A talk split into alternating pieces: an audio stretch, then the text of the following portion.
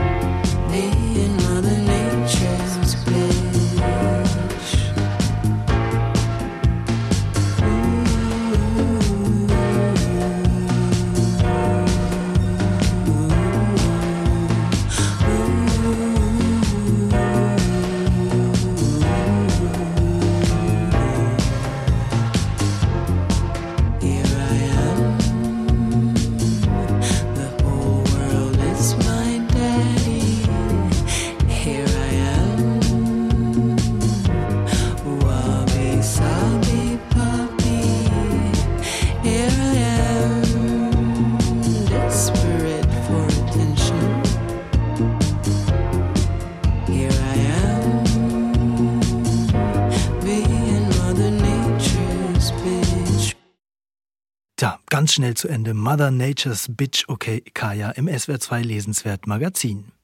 Ob Kinderbetreuung, Alltagslogistik oder Haushalt, in vielen Familien schultern Frauen den Großteil der sogenannten Care-Arbeit. Einkaufen, Windeln wechseln, Staubsaugen und den hungrigen Gatten füttern. Das alles meist noch neben dem eigenen Job. Eine ganze Weile konnten wir so tun, als wäre dieses Hausfrauenmodell am Aussterben. Die Corona-Pandemie hat uns eines Besseren belehrt. Für viele Mütter heißt Homeoffice auch zurück am Herd. Die Männer gehen arbeiten, die Frauen gehen arbeiten und machen alles andere noch dazu.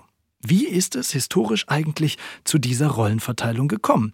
Dem geht die Kulturwissenschaftlerin Efke Rulfes in ihrem Buch nach. Es heißt Die Erfindung der Hausfrau, Geschichte einer Entwertung. Verblüffende Erkenntnis, dass die Frau für all die unbezahlten, unsichtbaren Aufgaben im Haushalt zuständig ist, war nicht schon in der Steinzeithöhle so. Die Idee von der Hausfrau als Mutti für alle und alles ist ziemlich modern. Das bisschen Haushalt macht sich von allein, sagt mein Mann. Das bisschen Haushalt kann so schlimm nicht sein, sagt mein Mann. Dieser Schlager stammt nicht aus den 50er Jahren, der Hochzeit der sogenannten Hausfrauenehe, sondern aus dem Jahr 1977.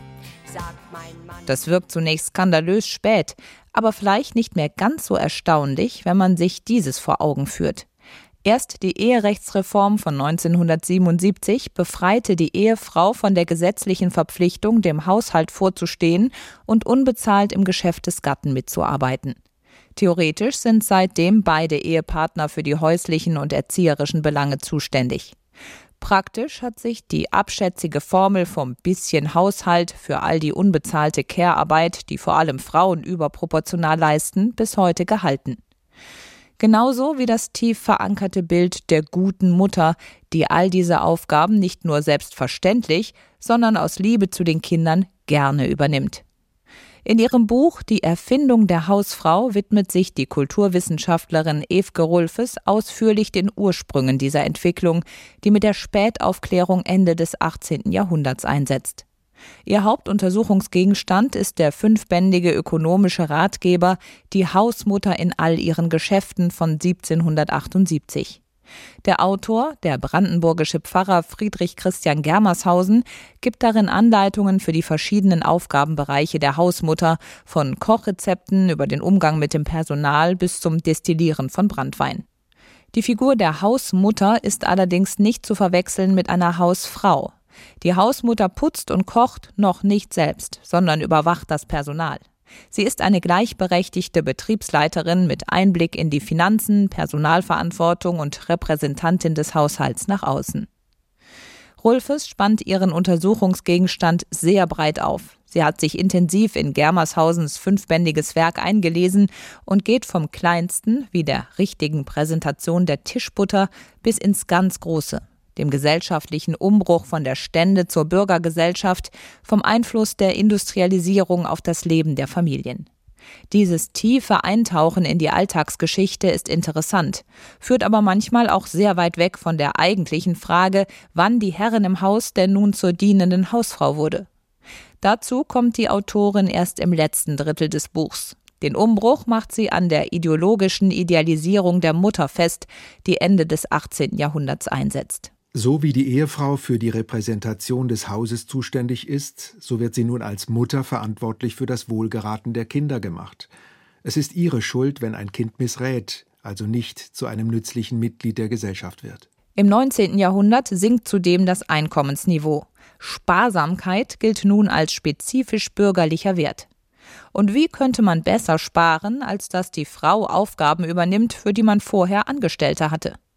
Da es sich bei der Ehe im 19. Jahrhundert im Idealfall um eine Liebesheirat handelt, wird die häusliche Arbeit zudem als Liebesdienst verbrämt.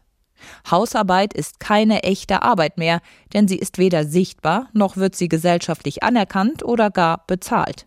Eine Hausfrau gilt bis heute als Frau, die nicht arbeitet.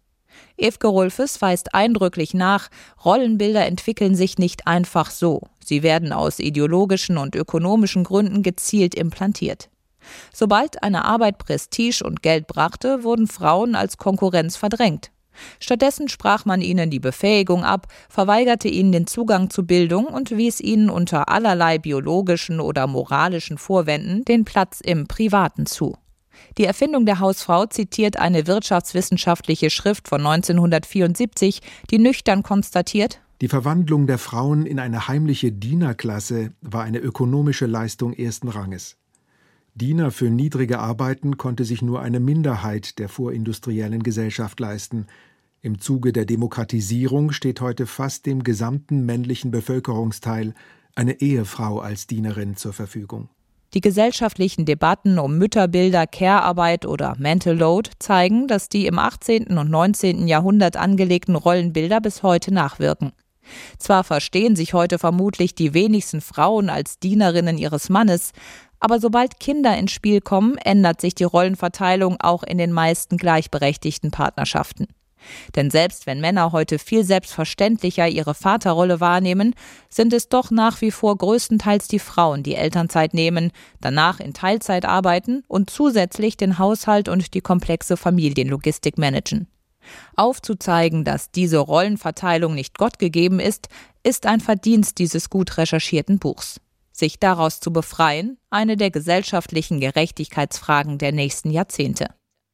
Also auch ein Auftrag, der da mitschwingt beim Lesen, meint zumindest Julia Haunks. Sie empfiehlt Die Erfindung der Hausfrau von F. Gerulfes, erschienen bei HarperCollins, 250 Seiten pure Aufklärung, gibt's für 22 Euro. Und übrigens, modern ist nicht nur die Idee der Hausfrau, sondern auch die neuen Begriffe drumherum haben Sie darauf geachtet. Care-Arbeit, Mental Load, Work-Life-Balance. Ums Englische im Deutschen geht's auch gleich hier im SWR 2 Lesenswert Magazin. You can peel an orange however you please in the psych ward. In the psych ward. Throw away the cup, better swallow the pill in the psych ward. In the psych ward. Everybody's wearing those light blue scrubs in the psych ward.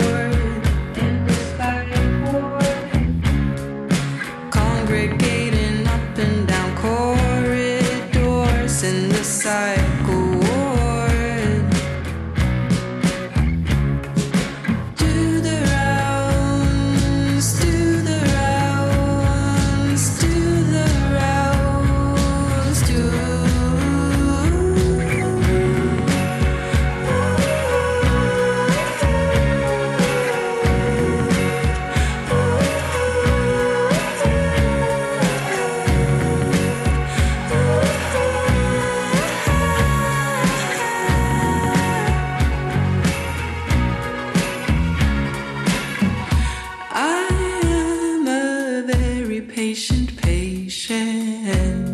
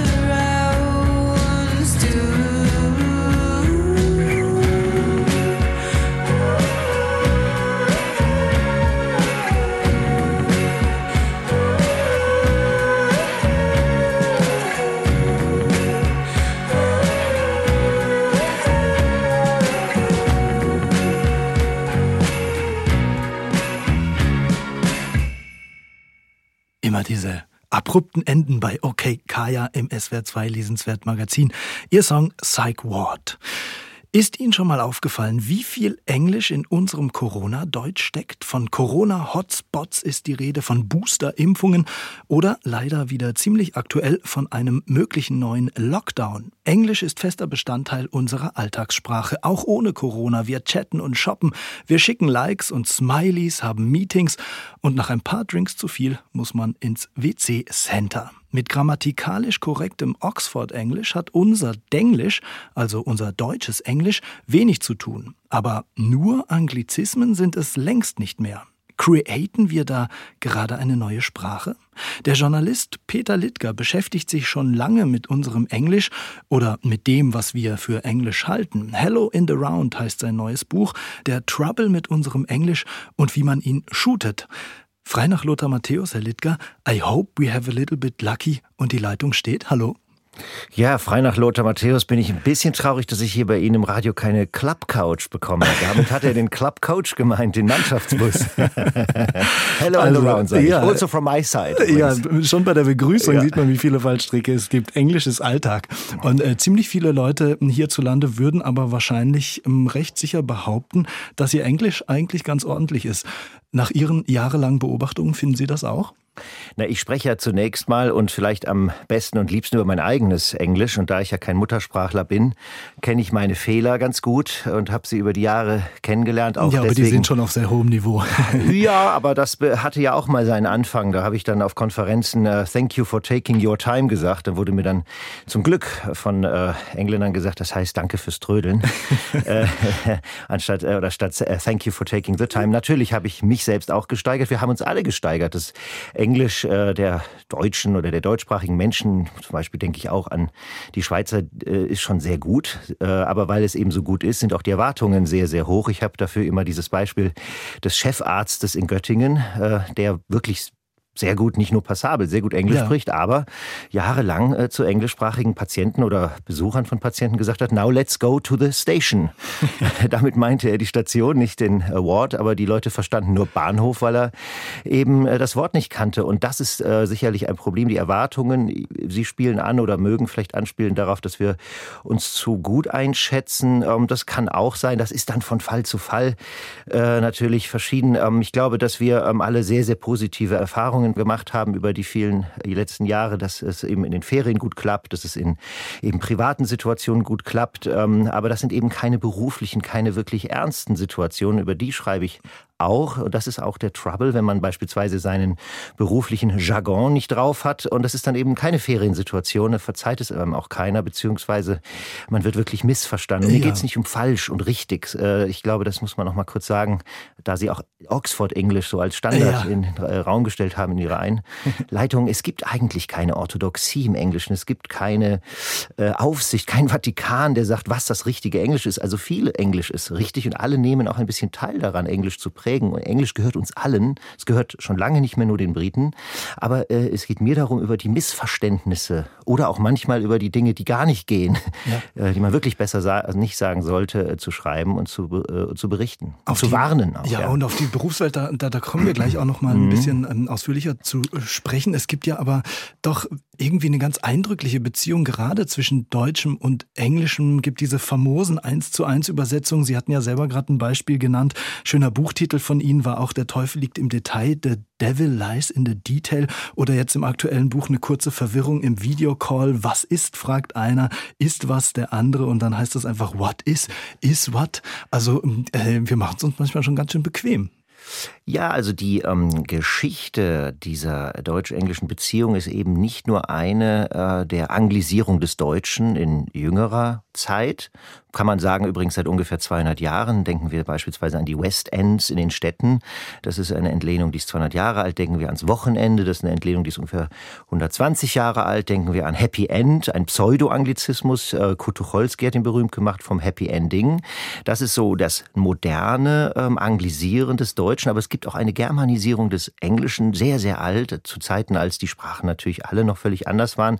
Und daher kommt dann eben Mother, Father, Garden, House, Beginning, Ending. Das sind Wörter, die sind uns ganz vertraut. Word selbst, ja. Mhm. Und äh, diese Ähnlichkeit hat uns überhaupt erst ermöglicht, äh, übrigens auch Norwegern und, und Niederländern, allen westgermanischen Sprachverwandten, äh, überhaupt diese Wortspiele, diese Sprachspiele hätte äh, Wittgenstein sie vielleicht genannt, zu machen. Ja, hang it up, uh, can I become a water, äh, äh English for Runaways, Otto, Otto Walkes. Das sind nicht ja. nur Späße, die albern sind und mittlerweile auch ein bisschen abgestanden, finde ich mhm. oft, aber sie sind Sprachspiele und damit haben wir uns wie Kinder, die reimen und dichten und obla die, obla da der Beatles äh, und auch Monty Python umgekehrt, ha, wir in Bavaria, wo die Bäume, die Berge aus dem Boden wachsen. Das sind alles Sprachspiele in beide Richtungen, die besonders leicht fallen und die uns an die Sprache gewöhnt haben, aber mit denen man halt auch äh, ständig äh, in die Falle tappen kann. Ja, und äh, ein anderer Aspekt, der eigentlich noch ähm, auch sehr interessant ist, ist ja das Image, das Englisch hierzulande genießt. Also es ist irgendwie cool, Englisch zu benutzen. Es ist hip, es ist vor allem auch eine Sprache oder es sind Begriffe, die äh, gerne angewandt werden, um auf äh, zukünftiges Handeln, auf zukünftige Aktionen zu blicken. Die ganze schöne, neue digitale Welt ist ein einziger englischer Sprachdschungel. Was meinen Sie denn, ist die Tendenz? Wird das Deutsche noch englischer, als es ohnehin schon ist? Also zunächst fällt mir, wenn Sie das so ähm, sagen, die FDP ein als Partei, die ich längst die Freie Englische Partei nenne, die, und das ist wirklich bemerkenswert und auch eine sehr ernste Sache, ja. in ihrem Wahlprogramm die allermeisten Anglizismen verwendet, was überhaupt kein Zufall ist, weil es ist ähm, oft die Partei ja auch der etwas privilegierteren, der Leute, die international tätig sind, die eben damit, würde ich sagen, auch einen gewissen Mindset zumindest schaffen will, aber pseudo-englische Begriffe benutzt, die in der englischsprachigen Welt niemand verstehen würde. Haben Sie auch im neuen Koalitionsvertrag was schon entdeckt? Diese naja, Woche? das Top, mhm. äh, nein, also ich kenne es aus dem Parteiprogramm, die ich mir an, genau angesehen habe, wo die FDP und alle natürlich vom Ehegattensplitting, was ja, was ja in Frage gestellt wird, ich weiß nicht, wie das jetzt im Koalitionsvertrag gehandhabt wird, aber äh, Minijob ist auch so ein Wort oder, oder Top-Sharing, sagt die FDP und meint damit, äh, Job-Sharing für Führungskräfte klingt aber, als wolle man sein Oberteil mit anderen tauschen. äh, ja. So, und es ist eben tatsächlich äh, so, dass Englisch äh, ein, gewissen, ein gewisses Signaling, sagt man ja auch, darstellt. Hier, ich bin äh, einerseits sehr ähm, beschlagen mit den, mit den neuesten Begriffen. Ja, es gibt ja auch ständig neue Definitionen unserer, unserer Gesellschaft auf Englisch. Englisch zum Beispiel gerade gehört, dieses Catcalling, also wenn man äh, anzügliche Bilder und, und Nachrichten an Menschen schickt, die das nicht hören und sehen wollen, das nennt man Catcalling. Das ist ein neuer Begriff, Dooring, wenn man die Tür aufmacht, ein Fahrradfahrer dagegen fährt. Und das muss man dann wissen, wenn andere das benutzen. Also englische Wörter gehören eben zu dem, was die Soziologen die Anschlussfähigkeit genannt haben. Und das betrifft extrem viele Lebensbereiche. Ich selbst war ja an Corona, an der britischen Variante, äh, erkrankt und hatte ein Symptom, das ich auf keiner deutschen Seite gefunden gefunden habe. Ich musste und konnte natürlich auf Englisch suchen, habe es dann in den USA gefunden. Ich hatte so das Gefühl eines ständigen Sonnenbrands auf, der, auf äh, meinem Körper. Das äh, war nur für mich in der englischen Sprache zu finden. Also Sie haben das in dem Bereich, ja. Wenn Sie fragen, wie sich die deutsche Sprache entwickelt, würde ich schon sehr vorsichtig, bin kein Linguist, aber doch sagen wollen, ich entdecke Aspekte einer hybriden Sprache. Das ist nicht nur die Entlehnung von Wörtern, das haben wir natürlich auch schon mit allen anderen Sprachen gehabt, äh, dass man Kaffee mit Akzent schreibt, ja, oder so, sondern es ist auch die Entlehnung von etwas, das ich die Logik des Englischen nenne. Und das sind zum Beispiel diese Gerundiv und gleichzeitig Partizipbegriffe wie auf ing. Und die Grünen haben das sehr viel in ihrem Parteiprogramm, also die haben das Policy Making schon sehr ja. aufgesogen. Und das ist eben internationaler Politikjargon, äh, der diese Anschlussfähigkeit an, äh, in dieser wirklich auch wichtigen Dimension herstellt, wo wir ja sehr viel auch gerade über Krise und Veränderung von Gesellschaft diskutieren, das ist ab einem, ich würde sagen, frühen Punkt mittlerweile Englisch und es fließt umgekehrt in unsere Sprache, die ja, die hybride Formen annimmt. Das will ich mal als These so in den Raum stellen. Ich habe aber in dem Buch jetzt viel praktischer, viel, viel äh, nutzwertiger, wie man sagt, äh, einfach die Situationen nochmal aufgeschrieben. Ja, darauf wollte ich gerade hinausgehen, genau. Entschuldigung, dass ich es unterbreche. Also ja, ja. dieses Hybride der, mhm. der neuen Sprache, dieser Kombination aus Englischem und äh, Deutschen, das hört man ja einerseits Ihnen jetzt sehr schön an, man liest es Ihnen auch sehr äh, schön an im Buch, ähm, aber neben diesen Beschreibungen, auch linguistischen Ausführungen, ist es sehr alltagsnah. Sie machen Reisen, Beobachtungen. Sie geben auch ganz praktische Tipps vielleicht zum Ende unseres Gesprächs nochmal, wenn wir jetzt alle wieder unsere Meetings oder berüchtigten Zoom-Partys im Homeoffice feiern. Was raten Sie für den möglichst stolperfreien Videocall? Darüber schreibe ich ja auch immer wieder regelmäßig in meiner Kolumne Der denglische Patient. Man kann das auch äh, bei Twitter, der denglische Patient zum Beispiel finden, dass ich warne einmal zum Beispiel vor natürlich den falschen und den super falschen Freunden. Das sind Begriffe, die man ähm, für Englisch hält, ähm, die es entweder gibt, das berühmte Beispiel pregnant, ja, das ist halt natürlich nicht äh, schwanger äh, bei, äh, bei, uns, aber im Englischen, oder die super falschen Freunde sind Begriffe, die man nur für Englisch hält, Ischias, ja, oder äh, eklatant und Manko, die gibt es gar nicht, aber weil wir so einen Fremdwort-Tick im Deutschen ja auch manchmal haben, denken wir, wir können die einfach übersetzen. Das ist zum Beispiel auch das Wort Niveau oder das Wort souverän. Das war aber souverän und das habe ich zum Beispiel gerade in meiner Kolumne erklärt. Man sagt dann Commanding oder man muss eben auf die Situation angemessen äh, das richtige ähm, oder passende Wort verwenden.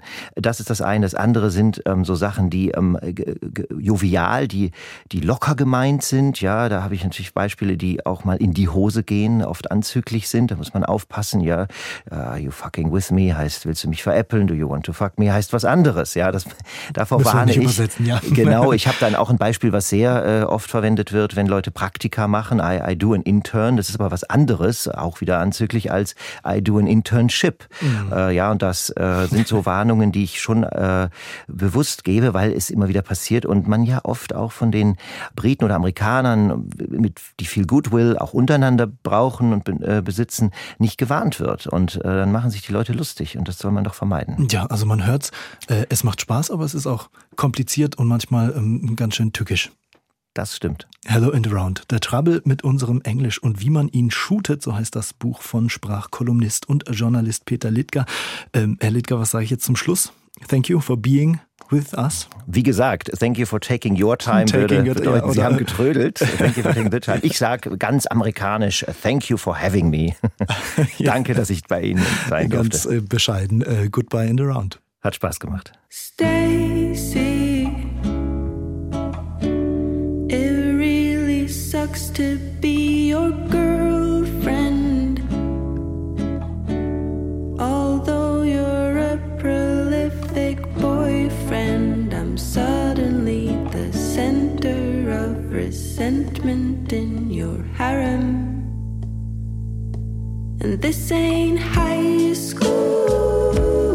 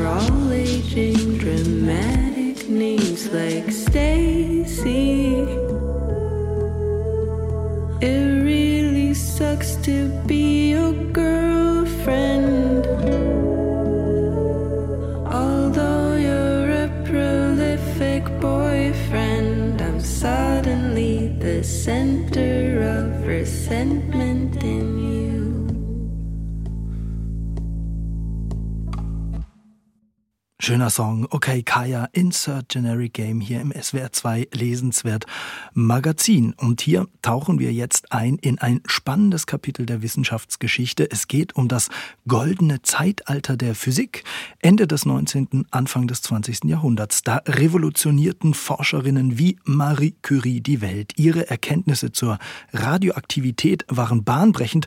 Etwa für die Medizin oder auch für die Energiegewinnung. Sie machten aber auch so etwas wie die Atombombe möglich. Wie geniale Denker wie Heisenberg oder Einstein unsere moderne Welt prägen, aber wie sie eben auch aufgerieben wurden in der großen Weltpolitik und den politischen Katastrophen ihrer Zeit, damit beschäftigt sich das Buch von Tobias Hürter. Zeitalter der Unschärfe heißt es, ein spannendes Stück Wissenschafts- und Zeitgeschichte, bei dem mein Kollege Alexander Wasner auch sein physikalisches Allgemeinwissen etwas aufpäppeln konnte. Aus dem Blickwinkel der Gegenwart die Geschichte der modernen Physik erzählen, das ist eine echte populärwissenschaftliche Lücke, die Tobias Hürter füllt. Und es ist keine einfache Aufgabe. Er beginnt mit Marie Curies Experimenten mit Pechblende. Die kocht sie tonnenweise, um das erste Radium anzureichern, ein chemisches Element, das Energie absondert. Im Forscherdrang verseucht sie sich selbst, wird aber mit gleich zwei Nobelpreisen ausgezeichnet. Als Frau und als Wissenschaftlerin ist Marie Curie eine Ikone der Moderne. Mit ihrem Mann wird sie damals geradezu zu einem Star. Radioaktivität wird für kurze Zeit zum Lifestyle-Gadget. Radium soll Krebs heilen, Zähne reinigen und die sexuelle Lust befeuern. Auf den Partys der Haute Volée blinken Leuchteffekte mit Radium, in Nachtclubs treten Tänzerinnen bemalt mit Radiumfarbe auf. Der amerikanische Stahlindustrielle und Sportler, eben Byers, trinkt täglich eine Flasche Radiumwasser, um sich zu energetisieren und stirbt qualvoll an Kieferkrebs. In den ungelenken Bemühungen der ersten Jahre seines Berichtszeitraums schöpft Hürter, was Anekdoten angeht, aus dem Vollen.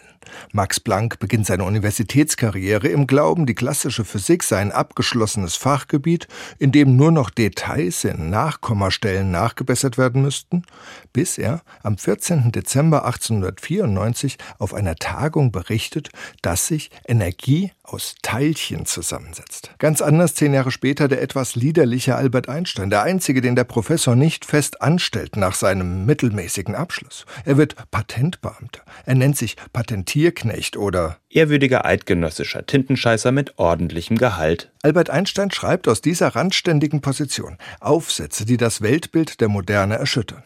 Die allgemeine und spezielle Relativitätstheorie, den Begriff hat wohl jeder mal gehört. An solchen Stellen merkt man aber auch, das Buch ist keine Einführung in die Physik. Hörter begnügt sich mit kleinen, hingetupften Details und ordnet stattdessen die Physik sehr stark in ihre Zeit ein in die Fortschrittsgläubigkeit, in den Ersten Weltkrieg, in den Hitler gezogen ist, in die Inflation, die wichtigsten politischen Wirren der blutigen ersten Hälfte des 20. Jahrhunderts. Zwischendrin sozusagen entdeckt Niels Bohr die Umlaufbahn der Elektronen um den Atomkern. Alles geschieht in dem Stil, den Sachbücher gegenwärtig pflegen. Kurze Kapitel, sehr kurze Sätze, Cliffhanger, dramaturgisches Präsens. Am Anfang, in den Gründungsjahren, da kennt man vieles. Man merkt auch, die Physiker haben trennscharfe Charaktere. Der umständliche Planck, der chaotische Einstein, der elegante Schrödinger mit seinen Frauen, der schweigsame Paul Dirac, der eifrige Heisenberg, der Überflieger Niels Bohr, ein kleiner wissenschaftlicher Olymp, bestimmt die Geschicke der modernen Physik. Gleichzeitig aber muss man dabei genau hinlesen. Der Stoff macht es Tobias Hürter nicht ganz einfach. Menschen und ihre Werke müssen zusammengebracht werden und er will auch Raum und Zeit irgendwie mit hineinbringen. Manchmal wird da etwas vorausgesetzt, was Normalsterbliche im Schulunterricht sicher nicht verstanden haben. H gleich 6,55 mal 10 minus 27 erg pro Sekunde. Die Quanten sind in der Welt und keiner bemerkt sie. Hörte achtet da dann nur darauf, dass man nicht ganz aus der Kurve fliegt beim Lesen. Die chronologische Erzählweise macht es möglich, mit den Forschern von damals gemeinsam zu lernen. Am Anfang steht die Entdeckung der Strahlung, dann wird Strahlung zum Teilchenstrom, dann muss auch das bezweifelt werden. Man weiß nicht, ob das, was zerfällt, am Ende Welle oder Teilchen ist, also Ding oder Prozess. Dann weiß man irgendwann nicht mal mehr, ob da etwas ist, wenn man mal nicht hinschaut. Stichwort Schrödingers Katze. In der Mitte des Buchs betritt Hürter Regionen, die noch nicht so oft erzählt wurden. Die Solvay-Tagungen zum Beispiel werden zu Kampfplätzen der physikalischen Weltdarstellung. Schwierig da die Spannung aufrechtzuerhalten. Die Frontlinien zwischen Wellenfans und Teilchenanhängern sind unübersichtlich. Dauernd versuchen Forscher neue Formeln oder zumindest griffige Formulierungen zu finden. Denn, das lässt Fürther etwas im Raum stehen, es geht nur um sprachliche Analogien, die gesucht werden, damit überhaupt noch jemand mitkommt. Richtig vorstellen kann sich ja Begriffe wie schwarzes Loch, Quanten, Lichtgeschwindigkeit bis heute kaum jemand. Es ist eine Zeit, in der viele intellektuelle Eliten sich ins Dunkle retten. Die Künste werden ja auch abstrakt, die Musik atonal, die Gedichte verlieren den Reim, die Politik wird unverständlich, Eindeutigkeit gibt es nur totalitär, also ohne Rücksicht auf die Realität. Döblins Berlin-Alexanderplatz und Schrödingers Katze versuchen im Prinzip das Gleiche. Worte zu finden für etwas in der komplexen, modernen Welt, was existiert, aber unanschaulich geworden ist. Globalisierte Gleichzeitigkeit und die Vorgänge im Atomkern sind gleichermaßen unanschaulich.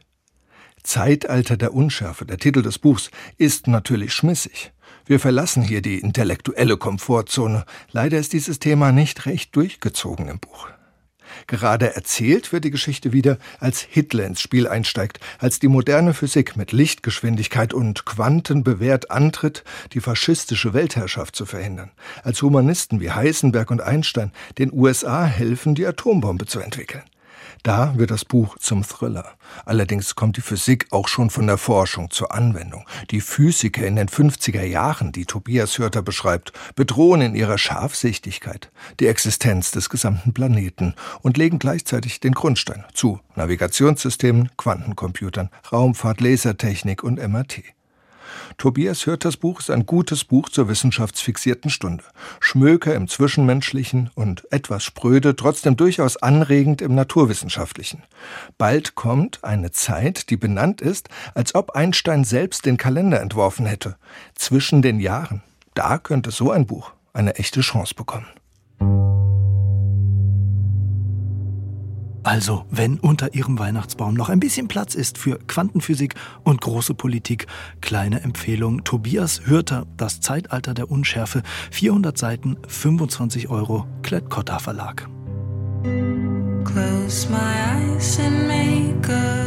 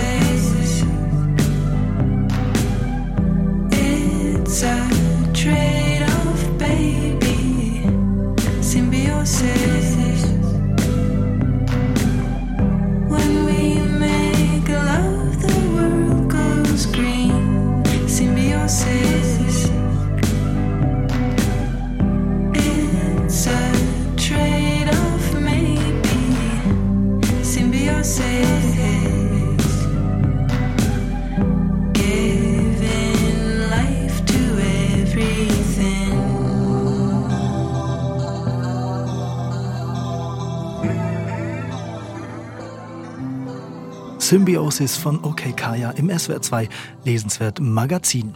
Und wir beschäftigen uns jetzt mit einem ganz verrückten Autor, mit dem Ungarn Laszlo Krasner-Horkai. Seine Romane haben uns bisher verblüfft und verwirrt und auf jeden Fall fast immer begeistert. Nicht wenige haben ihn schon auf dem berüchtigten Nobelpreiszettel und auch sein neuer Roman wird hierzulande als Deutschland-Roman unserer Zeit gefeiert. Herrscht 07769 heißt das Ding. 400 Seiten ohne einen einzigen Punkt. Denn Punkte sind Gott vorbehalten. Zitat Krasner Horkai. Unser Rezensent Jörg Margenau hat es trotzdem bis ans Ende dieses Buches geschafft. Hallo, Herr Margenau. Hallo, guten Tag. Ein fiktives Kaff in Thüringen. Florian Hersch, der Held oder besser gesagt der Antiheld, eine Art Muskelprotz von äußerst sanftem Gemüt, ein etwas naiver Handlanger des Nazi-Bosses in dem Ort. An ihm entlang schreiten wir durch diesen literarischen Kosmos von Laszlo Krasner-Horkai. Das Buch beginnt damit, dass Florian Herrscht Angela Merkel einen Brief schreibt. Er fürchtet nämlich, dass das Universum oder zumindest die Erde von dunkler Materie geschluckt werden könnte. Ja, und dann? Ja, er hat zwei Jahre lang einen Volkshochschulkurs absolviert bei einem gewissen Herrn Köhler. Und der hat ihn auf diese Idee gebracht, also dass der Urknall ja irgendwie Materie und Antimaterie hervorruft. Und das hat dann in seinem Kopf dazu geführt, dass Frau Merkel doch irgendwie die Apokalypse verhindern sollte. Und deshalb erklärte er das sehr, sehr umschweifig und wartet auf Antwort und wartet auf Antwort. Diese Figur, mit denen gerät man in diese Welt hinein, in diese thüringische Provinz, die da ja. beschrieben wird.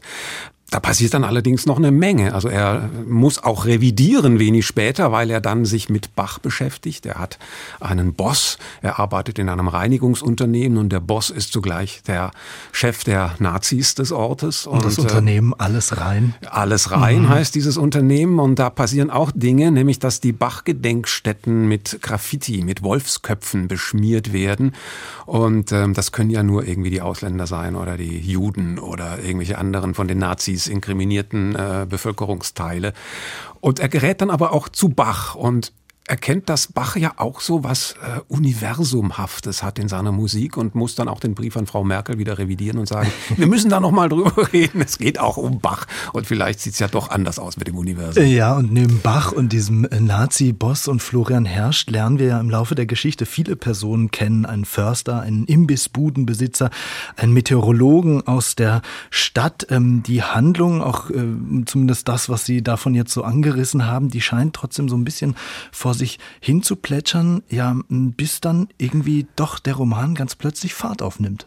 Ich finde nicht, dass er vor sich hin plätschert, okay, weil ja. da doch äh, durch die Figuren allein ja eine ja. Menge passiert und man lernt die alle kennen und schaut in diese Kleinstadt hinein und wundert sich, wie Laszlo Krasner-Horkai das überhaupt schafft, eine Stadt ein, in Thüringen so äh, lebendig werden zu lassen und so auch in die Köpfe der verschiedenen Leute hinein zu kriechen und sie plausibel zu machen. Das fand ich höchst aufregend, egal was da passiert. Ja, und es, Kleinstadtpanorama ja, es passiert ja was. Mhm. Ne? Da gibt's ja diese Bedrohung durch den Graffiti Graffiti-Menschen, dann tauchen Wölfe auf und bedrohen die Einwohner und diese Atmosphäre einer irgendwie von außen kommenden apokalyptischen Zeit, seien es die Wölfe, seien es dann auch am Ende des Romans die Viren, die Pandemie wird da auch schon angedeutet. Es gibt so einen Bedrohungskosmos, in dem dann allerlei Wahnsinn wuchert, der unterschiedlichsten Art. Einer davon ist das Nazitum und der steht natürlich im Zentrum dieser Welt über den Boss. Und ähm, langweilig fand ich das eigentlich auf gar keiner Seite oder plätschernd. Ja, also für Sie äh, weniger plätschernd als mitreißend ja, im wahrsten Sinne unbedingt. des Wortes. Das liegt äh, bestimmt auch am äh, Stil von Laszlo Krasner-Horkai. Ich hatte es schon angesprochen, ohne Punkt. Dafür natürlich viele äh, Kommata. Im Prinzip ist dieses 400-Seiten-Buch ein einziger Satz. Oder wie haben Sie es gelesen? Ja, das ist, äh, fand ich ganz, ganz toll. Und ich muss sagen, ich war eigentlich ein bisschen enttäuscht dann am Ende, dass dann da tatsächlich der Punkt steht und das Ganze doch, doch endet. Zu einem Ende kommt, ja. ja. Äh, diese Punktlosigkeit, da wird ja viel drüber gesprochen, aber das äh, hat man nach ein paar Seiten eigentlich geschluckt und merkt es gar nicht so sehr, weil die Komma Dramas dann das ja auch äh, durchrhythmisieren. Ich habe das gelesen wie äh, ein großes Orgelstück von Bach, das mhm. da auch so durcheinander braust und einen einzigen Sog hat. Und wenn man sich da mal hineinbegeben hat, dann möchte man eigentlich auch gar nicht mehr aufhören. Es hat eine unwahrscheinliche Dynamik und eine Kunstfertigkeit. Ich habe auch gestaunt über die Übersetzung von Heike Fleming, die so klingt, als wäre dieser Roman originär auf Deutsch geschrieben. Ich konnte mir ja. eigentlich gar nicht vorstellen, dass der eine andere Sprache je hatte nämlich Ungarisch. Und das zu schaffen, das ist wirklich ganz toll. Und sie ist ja auch eine äh, mit Krasner Horkai schon oft zusammengearbeitet habende Übersetzerin, die da auch Preise dafür bekommen hat. Also das muss man sagen. Das ist ein fast deutschsprachiger Roman im Original. Auch deshalb, weil er natürlich in Thüringen spielt und diese Sprache sich so da anschmiegt. Es ist ein, ein Strom, ein Wortstrom, der alles aufnimmt, was ihm in den Weg äh, kommt, wie ein, ein Sturzbach. Und Krasner Horkai schafft es auch. Und das ist das wirklich Atemraubende in diesem Buch innerhalb dieses großen Satzes von Person zu Person zu mehr anderen, dahin zu wandern, dorthin zu spazieren, sich dahin äh, begeben zu lassen. Äh, der Satz nimmt alles auf und er nimmt alle diese Denkweisen und Irrsinnskaskaden auf, die äh, nötig sind, um in die deutsche Provinz hinabzusteigen und sie zu durchmessen. Ja, und interessanterweise tauchen in diesem großen Sprach Strom ja doch immer wieder biblische Motive auf. Ähm, auch Florian Herrscht hat was von so einem sanften Goliath, wenn man es so mal sagen kann. Es gibt diesen Ort Kana, dieser fiktive Ort in Thüringen, der natürlich nach gelobtem Land und Kanaan aus der Bibel klingt. Der Nazi-Boss, äh, Sie hatten es jetzt schon hinlänglich angesprochen, der die christliche Musik von ähm, Bach verehrt, geradezu vergöttert. Also dieses Buch strotzt auch vor religiösen Anspielungen. Apokalypse natürlich inklusive. Hm, für Sie ein grotesk aufgeladener Heimatroman immer noch oder fast schon biblisches Gleichnis dadurch? Also Gleichnis auf jeden Fall. Biblisch weiß ich nicht so recht. Die Kanaaniter sind ja auch, glaube ich, wenn ich da richtig informiert bin, die äh, Leute, die äh, eher so äh, übrig geblieben sind, also die etwas aufzuholen haben. Und insofern ist es dann doch wieder auch ein Gleichnis. Äh, dieses Kana oder Kala, die Stadt Kala ist das Vorbild, die Krasnahorkai besucht hat und sich da umgeschaut hat einer Provinzstadt, die über sich selbst nicht hinauskommt. Das Gleichnishafte ist auch mit den Wölfen natürlich angelegt und mit der Bedrohung von außen, die Apokalypse, die da irgendwie in den Köpfen wuchert, bis hin eben zum Weltuntergang beim Titelhelden Florian herrscht. Das ist ein Gleichnis, es ist diese Stadt, aber es sind zugleich auch alle anderen Städte. Und es ist so genau es auch Deutschland beschreibt, vielleicht auch ein Roman über ungarische Befindlichkeiten, mit denen Krasnahorkai sich auf diesem Umweg durchaus auch beschäftigt. Also das Patriotische, das äh, sich an etwas festklammern, was man kennt, um das Neue zu verweigern, um die Bedrohung von außen zu verweigern. Er ist ein europäischer Autor, der das äh, durchaus an einem Ort, und der liegt nun mal zufällig hier in Deutschland und zufällig im deutschen Osten und ist spezifisch genug, um ostdeutsch zu sein und zugleich aber auch Parabel und Gleichnis für alles andere. Ja, für Sie deshalb ähm, dieser viel besungene Deutschland-Roman unseres Jahres, möglicherweise unserer Zeit? Ich würde sagen, ja. Und es ist für mich auch der Roman des Jahres. Ich habe kein Buch gelesen in diesem Jahr, das mich so mitgerissen hat und so begeistert hat, das auch so offen bleibt in alle Richtungen, das alles in sich aufzunehmen versteht. Und das ein großer, ich würde sagen, europäischer Autor. Krasnahorkai lebt äh, laut Klappentext jetzt in Triest. Er hat lange auch in Berlin gelebt und in der Nähe von Budapest. Und von Berlin aus hat er sich dann doch da immer wieder auch in die thüringische Provinz gegeben. Es gibt Berichte, die ihn dort gesehen haben, wie er sich in der Bibliothek Bibliothek oder im Postamt umgesehen hat. Er kann alles genau aufnehmen, das Kleine, und daraus etwas machen, was zum Sinnbild unserer Zeit wird. Es ist der Zeitroman des Jahres 2021. Da könnte auch 2021 draufstehen und nicht Postleitzahl, die es nicht gibt und wo Florian Herrscht immer seine Briefe mit 07769 unterschreibt. Es ist ein äh, wirklich großer Roman, nicht nur sprachlich, sondern auch inhaltlich. Der erfasst, was uns beängstigt, auch wenn es gar keinen Grund gibt eigentlich dafür. Aber die Ängste sind größer als das, was da ist. Und das macht die Wirklichkeit aus. Also diese Provinzbesuche des großen Kosmopoliten Laszlo Krasner-Horkai, die tun der Literatur ganz offenbar gut. Vielen Dank, Jörg Margenau, für Ihre Einschätzung und das Gespräch über Herrscht 07769, dem neuen Roman von Laszlo Krasner-Horkai, übersetzt aus dem Ungarischen von Heike Flemming, erschienen im S. Fischer Verlag 400 Seiten für 25 Euro. Danke Ihnen. Danke auch. What if the pills I take will stop I used to be inspired,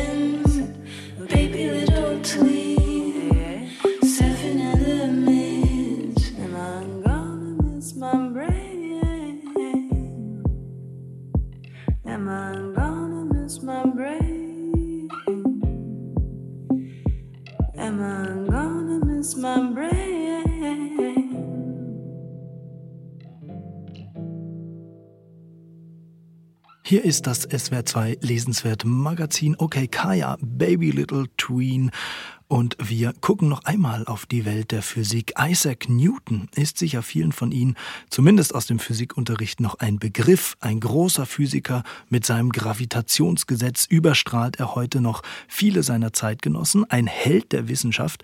In Newtons Schatten steht aber einer, der auf jeden Fall wieder mehr Aufmerksamkeit verdient hätte. Christian Huygens, Gelehrter aus dem 17. Jahrhundert. Vielleicht sowas wie der erste moderne Naturwissenschaftler überhaupt und wissenschaftlich gesehen mindestens genauso wichtig wie Isaac Newton.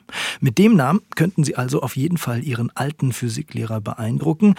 Jetzt müsste man halt noch wissen, was er so alles geleistet hat, der Christian Huygens. Für das nötige Hintergrundwissen sorgt eine neue Biografie. Die Wellen des Lichts heißt sie. Geschrieben hat das Buch Hugh Aldersay Williams und der macht keinen Hehl daraus, wie toll er den Helden seines Buches findet. Christian Huygens war der größte Naturwissenschaftler Europas in der Zeit zwischen Galileo und Newton, einer Phase von beinahe 80 Jahren. So ordnet Hugh Aldersey Williams die Bedeutung des Niederländers Christian Huygens ein. Der war ein ungewöhnlich vielseitiger Forscher in Mathematik, Physik und Astronomie. Huygens erarbeitete die Wellentheorie des Lichts, begründete die Wahrscheinlichkeitsrechnung, erfand die Pendeluhr und führte epochale Beobachtungen mit seinen Teleskopen durch. Fast schon nebenher beschäftigte er sich mit der Laterna Magica, einer Projektionsvorrichtung oder dem Bau von Wasserspielen. Es mag sein, dass heute nicht mehr viele Menschen seinen Namen kennen. Doch Huygens war kein Lückenbüßer. Er wirkte in der Epoche, die Historiker als naturwissenschaftliche Revolution bezeichnen und die den Boden für die Aufklärung bereitete. Der Brite Hugh Aldersey Williams holt Christian Huygens in seinem über 500 Seiten dicken Buch aus dem Vergessen. Wellen des Lichts ist das schillernde Porträt eines überragenden Forschers und zugleich ein packender Bericht der politischen und kulturellen Entwicklungen jener Zeit. Es beginnt ganz gemächlich mit dem Werdegang von Vater und Großvater. Auf den ersten hundert Seiten kommt der Protagonist kaum vor. Christian Huygens wäre wohl, wie seine Vorfahren, Diplomat im Dienst des Königshauses geworden, hätte nicht der plötzliche Tod des Regenten diese Pläne zunichte gemacht. Dankbar ergriff er daher die Gelegenheit, sich ganz der Mathematik und Physik zu widmen. Christian Huygens begann sich allmählich als Vertreter eines Geschöpfes zu sehen, das es noch gar nicht gab, professioneller Naturwissenschaftler. Hugh Aldersey Williams, selbst Naturwissenschaftler und Kurator etlicher Ausstellungen, hat in beeindruckender Fleißarbeit tausende Seiten an Briefen und Texten aus dem Nachlass von Huygens durchgesehen und weiß manch Anekdote zu berichten. Er war derart auf neue Erkenntnisse aus, dass er sich bei seinem ersten London-Besuch 1661 die Gelegenheit entgehen ließ, der Krönung von König Karl II. beizuwohnen und lieber den interessanteren Merkur-Durchgang beobachtete. Huygens reiste viel zwischen den Niederlanden, Paris, wo er die längste Zeit arbeitete, und London. In Paris, so beklagte er mehrfach, musste er immer wieder für die Familie Besorgungen bei Uhrmachern oder Tischlern erledigen und über neueste Modetrends informieren. Ein Höhepunkt im Leben des Gelehrten war die Entdeckung des größten Saturnmonds, der später den Namen Titan erhielt. Christian war von seiner Entdeckung des Mondes geradezu begeistert. Er nahm seine Diamantspitze und gravierte den Ovidschen Teil des Anagramms auf den Rand der Objektivlinse, durch die er ihn gesehen hatte, markierte also für immer die Linse, die die fernen Sterne vor unsere Augen gebracht hatte. Huygens war, wie der Rest der Familie, besessen von Anagrammen. Mit diesen kodierten Nachrichten sicherte er sich die Priorität etlicher Entdeckungen, die er erst später veröffentlichte. Auch seine Erkenntnis, dass der Saturn von einem freischwebenden Ring umgeben ist, hat er erst nach vier Jahren publiziert. Der auch fachlich gut übersetzte Text liest sich flott, erfordert allerdings aufmerksames Lesen, weil nicht immer sofort klar ist, ob mit Huygens nun Christian oder jemand aus der Familie gemeint ist. Eine Landkarte und Kurzbiografien helfen, in die europäische Wissenschaftslandschaft jener Zeit einzutauchen. Das Buch endet mit der rührenden Erinnerung des alten Huygens an die Saturnbeobachtungen mit seinem großen Bruder. Es ist jede Bemühung umsonst, dass man jemals wird wissen können, was es eigentlich für Werke der Natur sind, welche sich in jenen Gegenden am Saturn befinden, schrieb Huygens. Mehr als jedes steinerne Denkmal hätte es Huygens sicherlich gefreut zu erfahren, dass eine Raumsonde, die seinen Namen trug, ihn darin heute widerlegt. Denn 2005 landete die ESA-Sonde Huygens auf dem Saturnmond Titan und funkte Bilder jener Gegend zur Erde. Die Lektüre macht mehr als deutlich, wie verdient die Ehrung durch die ESA ist. Wer sich nur schnell ein wenig über Huygens und seine Leistung informieren will, für den ist dieser Wälzer zu viel. Wer sich aber in die Wellen des Lichts stürzt, ist plötzlich auf einer großartigen Gedankenreise durch eine turbulente Zeit der Wissenschaftsgeschichte und lernt viel über den verletzlichen und oft zaudernden Menschen hinter dem großen Forscher. Das Buch von Hugh Aldersey Williams setzt Christian Huygens ein wunderbares Denkmal. Ja, und dieses literarische Denkmal hat er sich mehr als verdient, meint Dirk Lorenzen. Er empfiehlt uns Die Wellen des Lichts von Hugh Aldersey Williams. Knapp 500 gut recherchierte Seiten Wissenschaftsstory für 28 Euro. Erschienen ist das Ganze beim Hansa Verlag. Tja, und der Urknall dieses SWR2 Lesenswert Magazins, der liegt fast schon 55 Minuten zurück. Das heißt, wir sind am Ende dieser Ausgabe. Alle Beiträge zum Anhören und Teilen finden Sie wie immer auf swr2.de oder in unserer SWR2 App. Hier folgt jetzt SWR2 aktuell und danach das Hörspiel Otto nach dem Roman von Dana von Sufrin. Herrlich komisch, auch ein bisschen traurig, passt gut in den November Blues. Viel Spaß dabei. An der Technik war Philipp Stein. Mein Name ist Lukas Meyer-Blankenburg. Machen Sie es gut. Tschüss. No.